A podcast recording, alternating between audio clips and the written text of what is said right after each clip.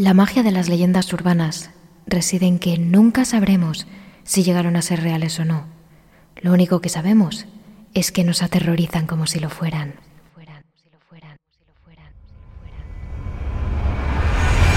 Terrores nocturnos con Emma Entrena y Silvia Ortiz. El visitante nocturno.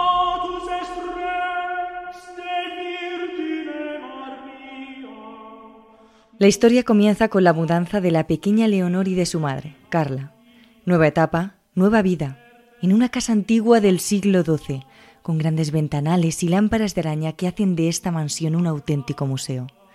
A su madre siempre le habían gustado mucho las casas antiguas y no tardó en comprar esta maravilla cuando se enteró de que estaba a la venta. Sin embargo, todo lo que brillaba su interior durante las soleadas mañanas, la luz que entraba por aquellos ventanales, se tornaba en un lugar oscuro, silencioso y frío durante las noches. La primera que pasaron allí en concreto fue una de las peores para la pequeña Leonor. Las ventanas y el parque crujían, lo hacían de forma estrepitosa y Leonor era incapaz de dormir tranquila. Se despertaba cada poco tiempo y solo alcanzaba a ver lo que su pequeña lámpara de noche alumbraba, su cuarto, dejando en lo más oscuro el largo y profundo pasillo que quedaba a los pies de su cama. Las noches pasaron y Leonor consiguió acostumbrarse un poco a aquellos extraños sonidos. Con el tiempo se dio cuenta de que los ruidos que ella oía eran algo parecidos a pisadas, pasos que iban desde lo más profundo del pasillo hasta su cuarto y en ocasiones aquella presencia caminaba por la habitación de la niña, o eso le parecía a ella. En apenas dos semanas el invierno no tardó en llegar y con él el mal tiempo. Una fuerte tormenta se apoderó de una de esas noches. La mansión crujía, la lluvia repiqueteaba en los ventanales, el silbido del viento se colaba por aquellas paredes antiguas que en ocasiones parecía confundirse con un lamento lejano. Leonor intentaba dormir, le era imposible. En una de esas veces le pareció escuchar voces en aquel pasillo y unos pasos que corrían hacia su cama. Asustada se incorporó e intentó encender la luz de su mesilla de noche, pero los plomos habían saltado. Los pasos parecían volver a sonar desde otro extremo de su habitación. Caminaban rápido, eran ligeros, quizás parecían los pasos de un niño. Leonor, asustada, se levantó de su cama y con las palmas de las manos fue tocando la pared para ir en busca de su madre. No veía absolutamente nada y a los dos pasos tocó algo con su mano. Algo o alguien. Estaba paralizada. Lo que Leonor palpaba era un mechón de pelo. No sabía de quién era. Lo que sí estaba claro es que de su madre no era, porque ella no estaba allí, a su lado. Un relámpago iluminó la estancia y Leonor vio quién era la persona que la acompañaba. Era más bajita que ella y miraba a Leonor fijamente. Era un niño, un niño con la piel putrefacta, un niño que sonreía en plena noche con una boca más grande de lo normal que dibujaba una sonrisa de lo más espeluznante. Leonor gritó como nunca lo había hecho y salió corriendo. A mitad del pasillo, chocó con su madre. Hija, ¿tú también lo has visto? La pequeña sintió, temblando de miedo, y ambas corrieron hacia la puerta y salieron de la casa lo antes posible. A la mañana siguiente volvieron para recoger todas sus cosas. Se iban de aquel lugar, pero la sorpresa fue cuando llegaron a la habitación de la pequeña. El espejo del cuarto de Leonor estaba hecho trizas, un mechón de pelo en el suelo, con una palabra grabada en la madera. Fuera. Y así lo hicieron. Se fueron para no volver a pisar a esa horrible casa nunca más. Meses más tarde, en una de las clases de castellano en el nuevo colegio del Leonor, el profesor repartió un periódico antiguo a los alumnos para una actividad. Leonor, curiosa, lo abrió por la primera página y gritó como nunca, como aquella noche en la mansión. Gritó porque en ese periódico aparecía una foto en la que estaba el niño bajo el titular Aparece muerto un menor en extrañas circunstancias. El asesino del asiento de atrás.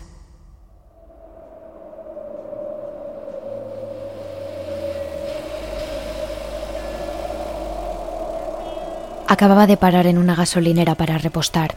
Había cenado con sus padres, se le había hecho tarde y ya era noche cerrada cuando volvía a casa. Subió a su coche después de pagar, cerró la puerta de un portazo y encendió el motor. La radio era la única que le hacía compañía en el camino de vuelta y había pillado al locutor a media frase. Y recuerden, la policía sigue pidiendo precaución con el asesino en serie aún suelto. Los agentes han pedido a los ciudadanos que no salgan de sus casas a altas horas de la noche si no es imprescindible y que sobre todo cierren puertas y ventanas y que no entablen conversaciones con desconocidos. Y ahora vamos a escuchar a... La joven bajó un poco la música y siguió conduciendo por la carretera secundaria, desierta y oscura a esas horas. Cuando apenas llevaba unos minutos, se encontró un hombre en la carretera con el dedo levantado haciendo autostop. Aminoró la marcha ligeramente para mirarle. Rondaría los 40, cabello desaliñado, barba descuidada y camiseta vieja. El hombre la instó a que parara, pero ella siguió conduciendo. Él comenzó a hacerle gestos extraños, levantaba los brazos, le enseñaba las palmas. La joven miró por el espejo, asustada. El hombre la perseguía, corría tras el coche gritando. Ella no podía oír lo que decía, pero sí veía por la posición de su boca que gritaba. Aceleró todo lo que pudo hasta que lo perdió de vista y cuando ya debía llevarle varios kilómetros de distancia, paró un minuto en el arcén. Suspiró, poniendo las manos sobre el volante, intentó tranquilizarse y casi lo consigue. Pero cuando miró al espejillo, en el reflejo, una sonrisa aviesa y una mirada turbia la respondieron. Ella miró atrás. El asesino estaba bajo el asiento trasero, escondido tras una manta, y sostenía un cuchillo entre sus manos. Cuando ese hombre me vio, pensé que se me había arruinado la fiesta. Menos mal que no le hiciste caso cuando trató de advertirte. Hace bien la policía en decirte que no debes confiar en nadie. Al día siguiente su cuerpo apareció en el arcén de esa misma carretera, decapitado como los otros trece que la policía había encontrado en el último mes.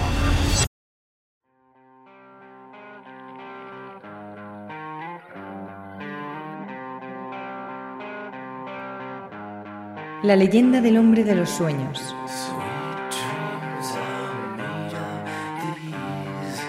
Esta historia se encuentra entre la realidad y la ficción.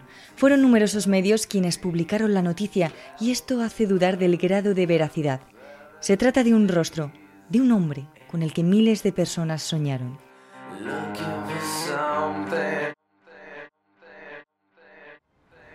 Esta historia se remonta al año 2006 en Nueva York, donde una paciente de un famoso psiquiatra contaba a este que en sus sueños siempre se le aparecía el mismo hombre y en la mayoría de ellos intentaba darle algún tipo de consejo. Debido a la insistencia de esta mujer y a lo repetitiva que era con el hombre del sueño, el psiquiatra decidió realizar un retrato robot del susodicho. Un hombre de cara redondeada, ojos grandes, boca del mismo tamaño y unos labios finos y pelo oscuro. Poco tiempo después, en una de sus sesiones, una paciente se quedó mirando los papeles que había dejado amontonados el psiquiatra encima de su mesa. Dejó de hablar, solo miraba el papel. Ante esa extraña reacción, el psiquiatra preguntó si todo iba bien, a lo que la mujer aseguró que el hombre que aparecía en ese papel estaba también en sus sueños. Fue a partir de entonces cuando el especialista decidió comprobar con más pacientes y conocidos si esa cara les sonaba de algo, y no fueron pocas las personas que aseguraban que habían soñado alguna vez con ese hombre. En cada sueño tenía un papel diferente. En algunos aparecía consolando a los protagonistas, en otras simplemente estaba allí quieto, no participaba en nada, pero sí observaba. En otro sueño una persona aseguró que ese hombre se le acercaba disfrazado y en otros casos perseguía a las personas que intentaban huir de él. Más personas se sumaron a este acontecimiento. A partir de 2009, cuando varios medios y páginas web compartieron la información, ese extraño hombre se hizo tan viral que se empezó a pegar su cara en carteles por las calles con la frase de Ever Dream This Man? ¿Has soñado alguna vez con este hombre? Tan viral se hizo la noticia que cuenta con su propia página web, disman.org, donde puedes comentar si tú también has soñado alguna vez con él, además de leer los diferentes sueños y teorías que rodean a este rostro.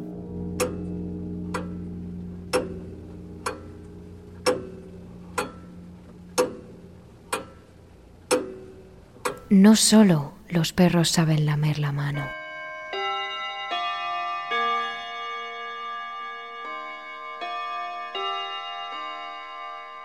Eran más de las diez. Sus padres nunca la dejaban quedarse despierta hasta tan tarde, pero esa noche habían tenido que ir a una cena benéfica y era su abuela quien la cuidaba, que siempre le regalaba un par de horas más de diversión. Ambas estaban en el salón, su abuela en el sillón y ella jugando en el suelo con su perro, un labrador que sus padres le habían regalado hacía un par de años. Cuando era más pequeña, nunca era capaz de conciliar el sueño, tenía demasiado miedo a la oscuridad y por eso le regalaron a Tommy. Desde el principio, el perro había dormido justo bajo su cama y cuando ella tenía miedo, simplemente sacaba la mano y el perro le daba un par de lametones tranquilizadores.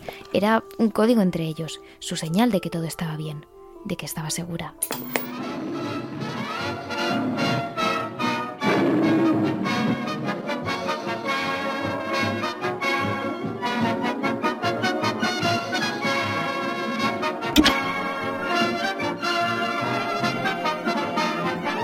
Dibujos animados que estaban viendo se interrumpieron de repente.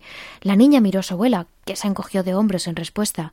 Un hombre trajeado habló desde la pantalla. Interrumpimos la programación por una noticia de última hora. Uno de los internos del manicomio acaba de escaparse de las inmediaciones y la policía advierte de que es un peligroso psicópata y pide a los ciudadanos que no salgan de sus casas y que sobre todo se aseguren de cerrar.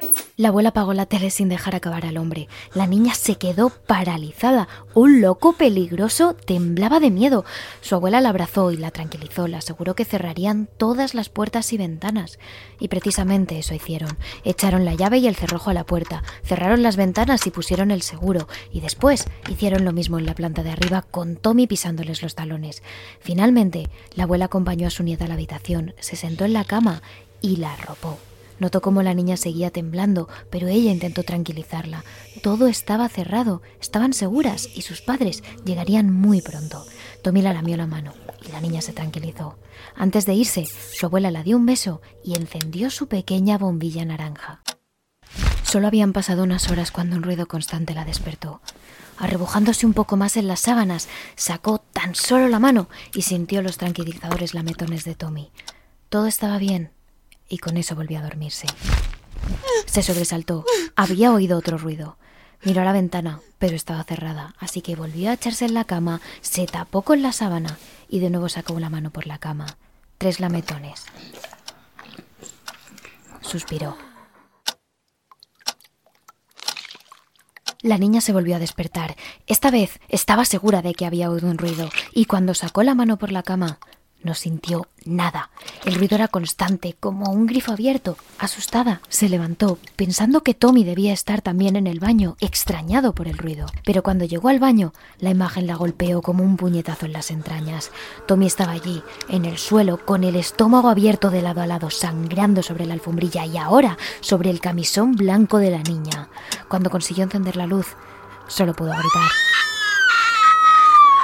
Aprovechando la sangre del propio perro, alguien había escrito en el espejo, no solo los perros saben lamer la mano. Una figura salió de su espalda, sintió un cuchillo sobre su cuello, la sangre de su propio perro le resbalaba por la clavícula. Una voz grave susurró en su oído. Gracias por dejar la puerta del sótano abierta para mí. Y con esto, el cuchillo abrió su cuello. El asesinato de Slenderman.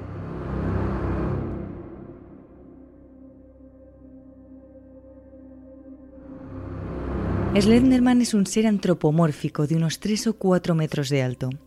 Su piel es de color blanco y sus extremidades largas. Este monstruo no tiene cara y la mayoría de las veces se le representa vestido con un traje de chaqueta negro. Además, en su espalda, algo encorvada, esconde unos tentáculos con los que ataca a sus víctimas. Slenderman es invisible a su voluntad y se mueve entre las sombras, acechando a los niños y a los adolescentes. Aunque este ser fue creado a través de rumores y leyendas en Internet, hay quien dice que existe de verdad y que cuando se acerca a ti, todo a tu alrededor parece congelarse y morir.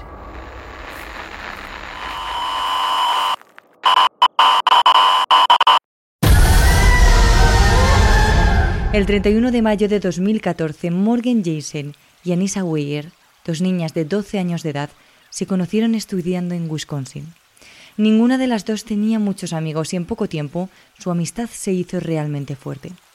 A las dos les gustaba mucho la literatura de terror y las historias de miedo creadas en Internet, llamadas creepypastas. Sin embargo, esta simple afición acabó tomando un giro radical. Era un día nublado y frío en la ciudad. El cumpleaños de una de sus compañeras de clases se celebraba en pleno bosque. Todos estaban allí. Los niños corrían, jugaban con los regalos nuevos, inflaban globos y comían tarta. La tarde estaba siendo perfecta. Morgan y Anisa estaban algo más calladas. Ambas se miraban de reojo cada poco tiempo. Tenían que hacerlo cuanto antes.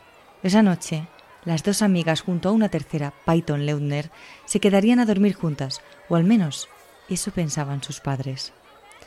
Las tres se fueron a jugar lejos del resto de sus amigos. Mandaron cerrar los ojos a su nueva amiga y tumbarse en el suelo, boca arriba, tapándose con las hojas secas del bosque, simulando que todo era por entretenerse. Aprovechando el momento, Morgan sacó el cuchillo de cocina. La pequeña Patty recibió nada más y nada menos que 19 puñaladas. Mientras Morgan lo hacía, Anisa miraba la escena y animaba a su amiga a seguir clavándole el cuchillo una y otra vez. Las dos huyeron del sitio dejando a Patty moribunda en pleno bosque. Sacó de dentro sus últimas fuerzas y fue arrastrándose por el césped hasta una carretera cercana. Allí un ciclista encontró a la pequeña y este no tardó en llamar a emergencias. Hola señor, ¿está usted con la niña de 12 años? Sí, dice que está teniendo problemas para respirar. Dice que fue apuñalada varias veces. Mientras ocurre todo esto, Morgan y Anisa son llevadas a comisaría tras verlas caminando solas por el arcén de la carretera. Es en este momento cuando Anisa, con toda la frialdad del mundo, le cuenta a la policía que acaban de asesinar a su amiga y que se dirigían a la reserva natural de Nicolette, donde se encontraba la mansión de Slenderman y donde tenían que reunirse con él. Lo que pretendían hacer las niñas era honrar a este ser para convertirse en sus sirvientas. Cuando Morgan fue interrogada en comisaría, contaba cómo había intentado asesinar a su amiga de la siguiente manera. Todo el tiempo. Kate gritaba de dolor. Diciendo algo como, os odio chicas, jamás me voy a olvidar de vosotras. Confié en vosotras. Ambas cumplen condena en un psiquiátrico. Morgan durante 40 años y su cómplice Anisa durante 25. Todo ello por intentar servir a Slenderman.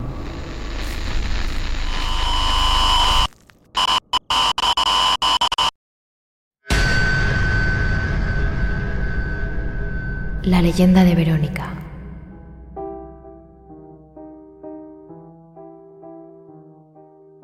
Cuenta la leyenda que hace no muchos años una adolescente, Verónica, decidió jugar a la Ouija con sus amigas.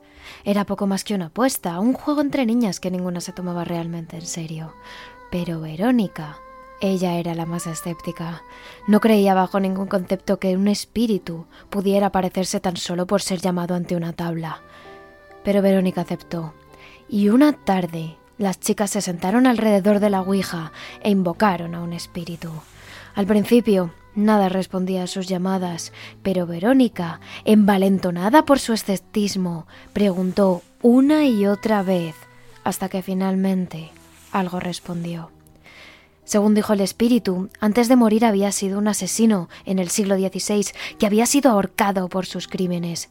Las velas de la habitación se apagaron en un suspiro, las jóvenes gritaron y salieron corriendo.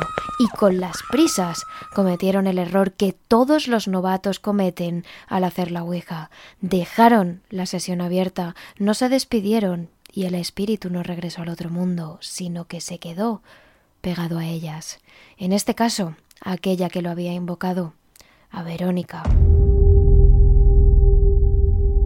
Poco a poco, la joven comenzó a sufrir ataques paranormales. Se caían los cuadros, se movían sus cosas, se apagaban las luces, veía sombras. Un día se estaba arreglando en su propia habitación mirándose al espejo cuando quedó con la boca abierta ante lo que vio. Tras su reflejo, una figura maligna acechaba. Una de las sillas de su habitación cayó sobre su cabeza mientras que unas tijeras se clavaron abiertas sobre su pecho. Verónica intentó gritar, pero todo lo que consiguió fue abrir la boca en un aullido mudo. Finalmente murió, y lo último que vio fue la sonrisa de ese ser en el espejo. Ahora, la leyenda cuenta que si te pones frente al espejo con unas tijeras abiertas en una mano y la Biblia en la otra, en una habitación solo iluminada por las luces de las velas, y repites el nombre de Verónica tres veces, la fecha de tu muerte aparece en el espejo. El problema es que la mayoría de las veces la fecha de tu muerte es ese mismo día, porque la propia Verónica saldrá del espejo en el que quedó atrapada para matarte con las mismas tijeras que todavía lleva clavadas en el pecho. ¿Te atreves a intentarlo? Terrores nocturnos. realizado por David Fernández Marcos.